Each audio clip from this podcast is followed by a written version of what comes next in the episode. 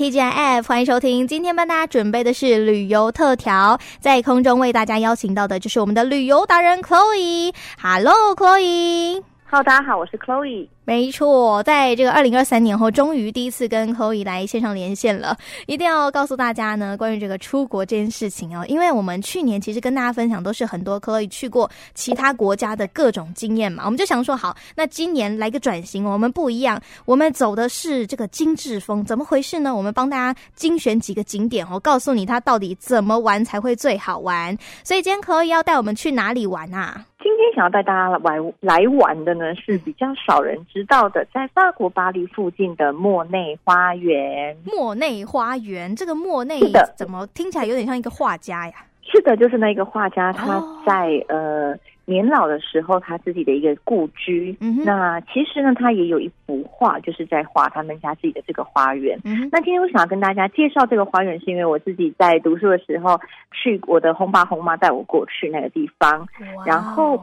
我的印象非常的深刻，因为它真的就像是从画里面走出来的场景一样呢。哇，我觉得很厉害耶！大家如果呢有在九四三或是米娅的粉丝专业上面看到哦，这都是 Chloe 提供的非常漂亮的照片。那既然是这样的话，要跟大家分享哦，就是关于这个莫内公园，然后莫内花园，我们到底知道它在法国，然后也在巴黎附近，但是要怎么去才会最顺畅呢？最顺畅一定是开车，自驾吗？不瞒大家说了，对，当初因为我的红爸红妈非常的照顾我，所以他们是把我当自己的孩子一样，嗯，然后假日带我出去玩。不过我上网大概查了一下啦，呃，基本上你只要搭那个呃我们的 MRT，我们的地铁就可以到达莫内花园。那它的费用呢也不高，其实只需要。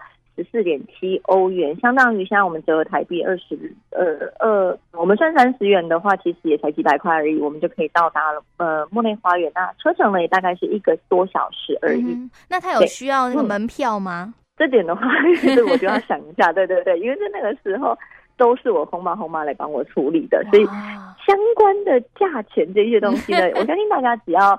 上网去找法国巴黎莫内花园，应该就会有相关的资讯了。呵呵呵，因为我们上一次应该说之前去的时候，那个时间有点遥远啦，所以不确定现在的状况到底是如何嘛，对不对？差不多，差不多十几年前十几年前，好，没关系。那我们今天呢，就来讲讲看那个照片故事好了。嗯、因为其实 Chloe 提供了四张照片嘛，大家看，其实中间两张哦，全部都是美景的照片，这没什么好讲，就是很漂亮而已。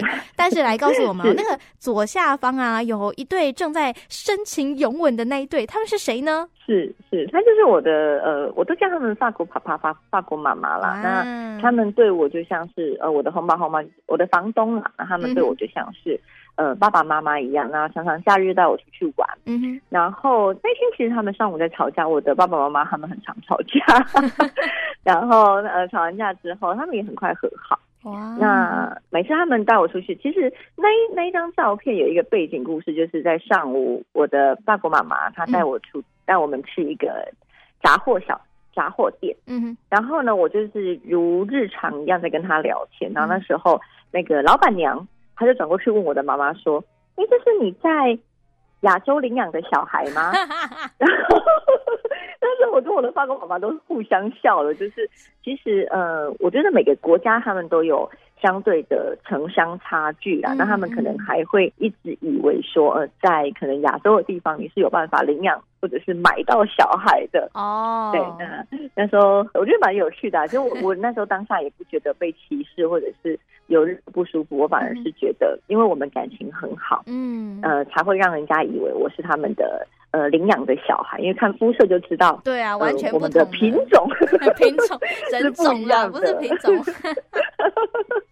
对对对，好，这、嗯、蛮有趣的啦。对啊，对对，那刚刚有说，其实他们两个早上还在吵架，那下午怎么这么这么这么快的就和好了、啊？我的法国爸爸很喜欢亲我法国妈妈，嗯、就是我们每一次出国，我法国妈妈带我出去出国的时候，呃，法国爸爸都会亲他，哦、即使他们已经七到八十了。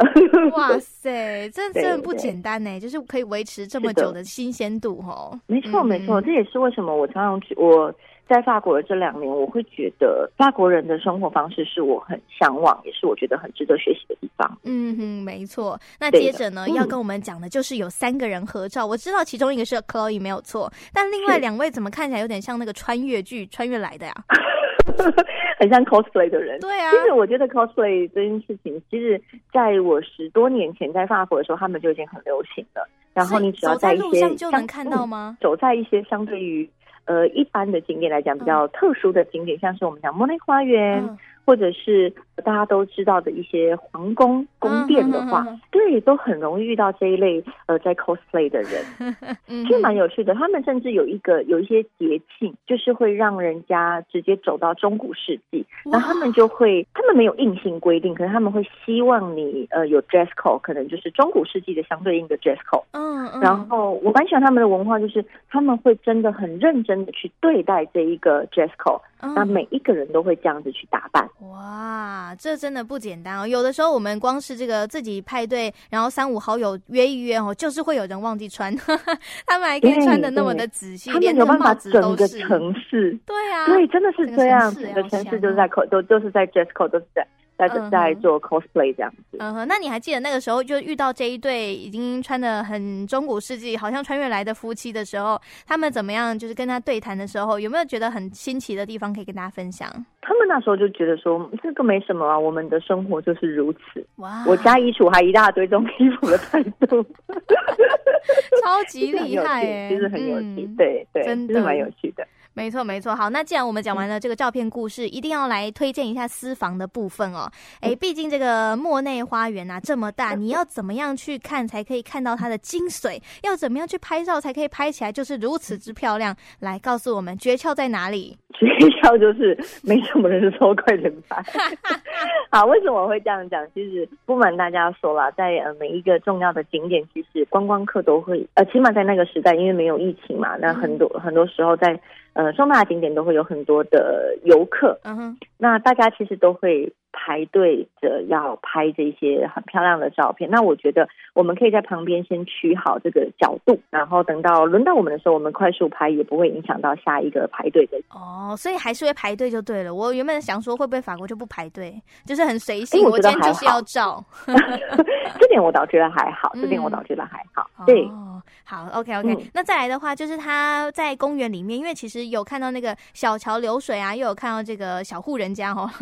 那这一些是不是都是必看的景点呢？还是说您在那个当下有没有发现什么很特别的小地方，但别人都没有发现那个秘密的小角落，可以告诉我们呢？呃，其实他们花园里面呢，就有一个像是小小的贩卖部。那这个贩卖部里面呢，就卖了蛮多的呃。